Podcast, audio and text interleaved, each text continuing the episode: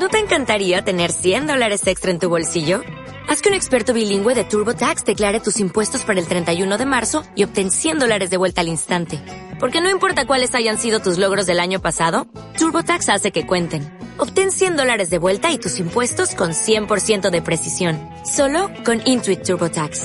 Debes declarar para el 31 de marzo. Crédito solo aplicable al costo de la presentación federal con TurboTax Full Service. Oferta sujeta a cambios o cancelación en cualquier momento.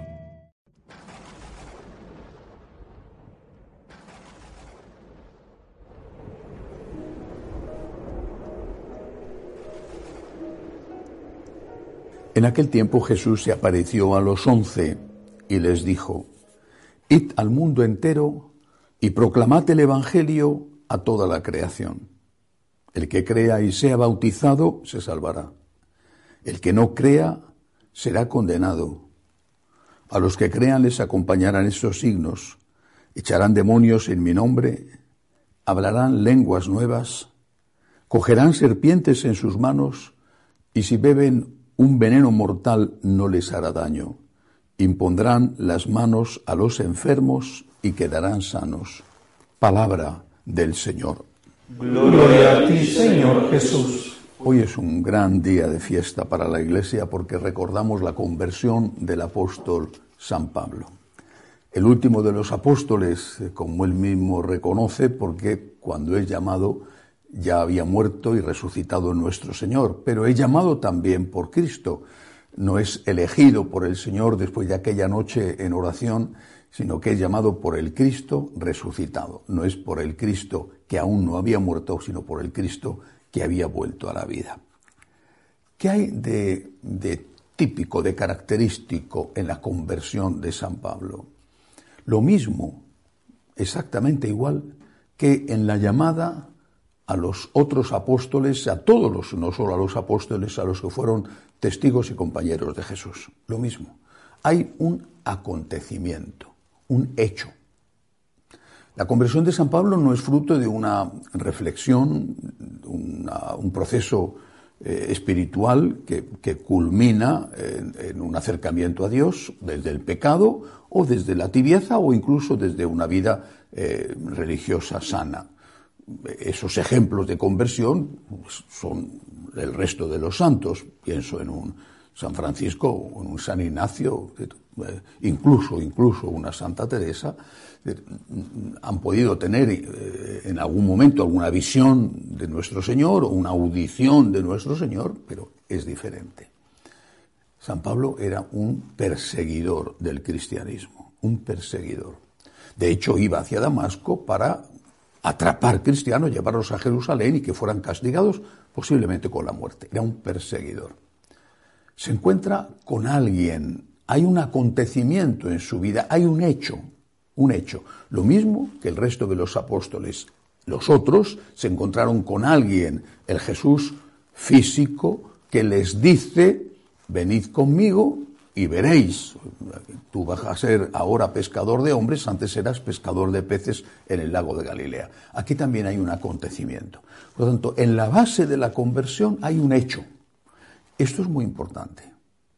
Porque ese hecho, además, en el caso de San Pablo, de una forma especial, en el caso de los demás hay un primer encuentro con el acontecimiento, la persona de Jesús, y un segundo encuentro con el acontecimiento, la persona de Cristo resucitado, que les confirma la fe.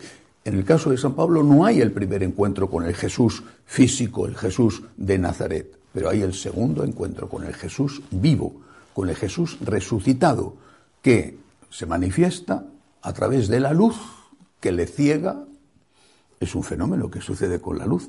La miras fijamente y te quedas ciego. La luz te ayuda a ver, pero también te puede cegar. En este caso, esa luz le ciega de qué? De lo anterior, de los errores en que él estaba metido. Y hay una audición. Y esa audición, él tiene la certeza de que la oye, no es un invento de su imaginación, no es un sueño.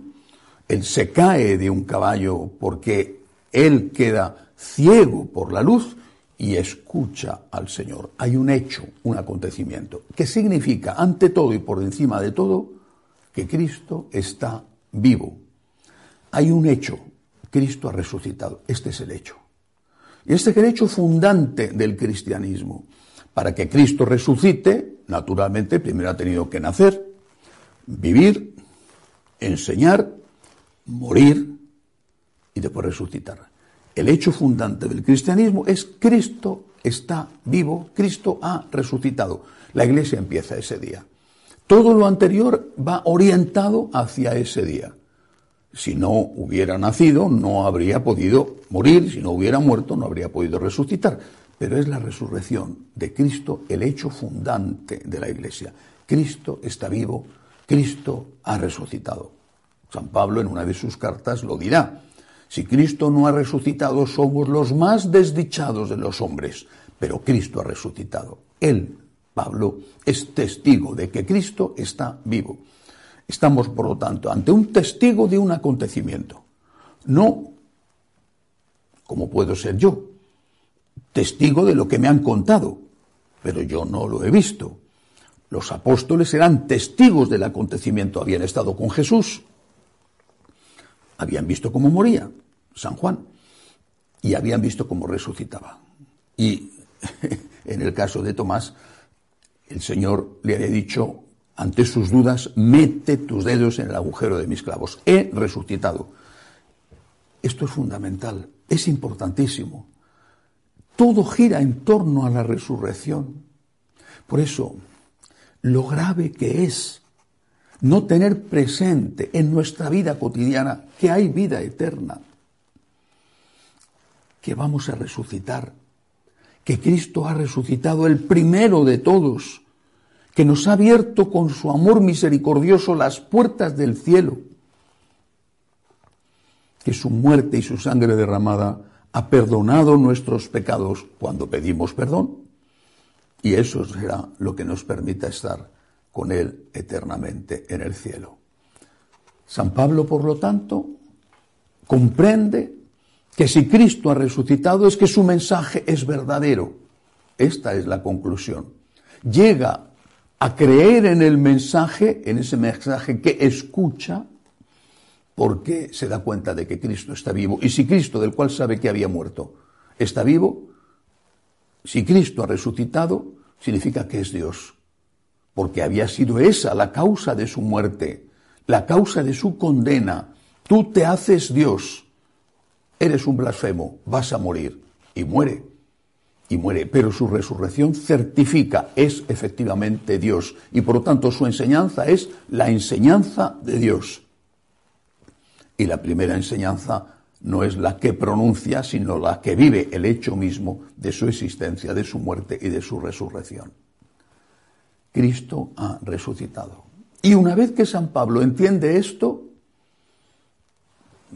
eh, el libro de los Hechos de los Apóstoles nos cuenta que eh, se dedica durante un tiempo a aprender algo más, allí en Damasco, después en Jerusalén, pero una vez que ha entendido esto, se da cuenta de que lo único importante en su vida es dedicarse a enseñar esta gran verdad, esta maravillosa verdad hay vida eterna. Porque esta es la verdad que tenemos que enseñar. Hay vida eterna. Estamos dando vueltas a las cosas aquí en esta tierra, si me duele esto, si me duele lo otro, si tengo dinero, si no tengo dinero, si tengo ese problema afectivo, si tengo este otro problema. Cosas importantes, no me cabe duda, cosas por las cuales tenemos que preocuparnos y tenemos que pedir al Señor. Pero al final lo que cuenta es la vida eterna. ¿Cómo es posible que hayamos llegado a perder masivamente, colectivamente, casi, casi, universalmente, con muy pocas excepciones, la certeza de que no vamos a morir? ¿Cómo es posible que la buena noticia, Evangelio significa buena noticia, que la buena noticia, la única noticia que merece la pena ser calificada con la palabra bueno, la buena noticia de que hay vida eterna, ¿cómo es posible que eso ya ni nos interese, ni nos preocupe, ni nos motive, ni nos alivie, ni nos dé esperanza, ni nos dé consuelo? Somos ateos que decimos que creemos en Dios.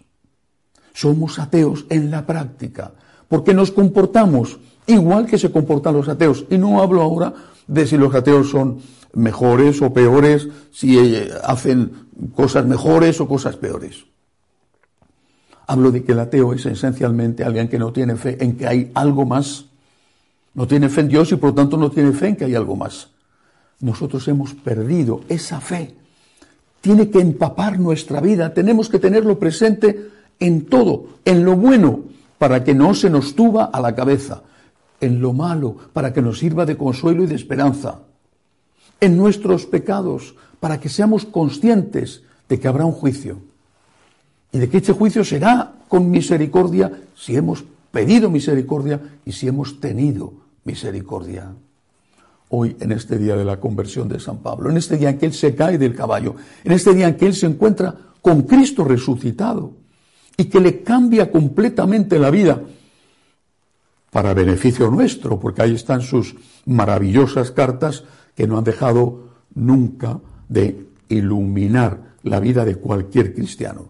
Hoy en este día tenemos que predicar el acontecimiento fundante, no sólo de su conversión, sino de la conversión del resto de los apóstoles, que pasaron de ser hombres acobardados a testigos valientes, y de la conversión de cada uno de nosotros. Con San Pablo decimos, Cristo ha resucitado.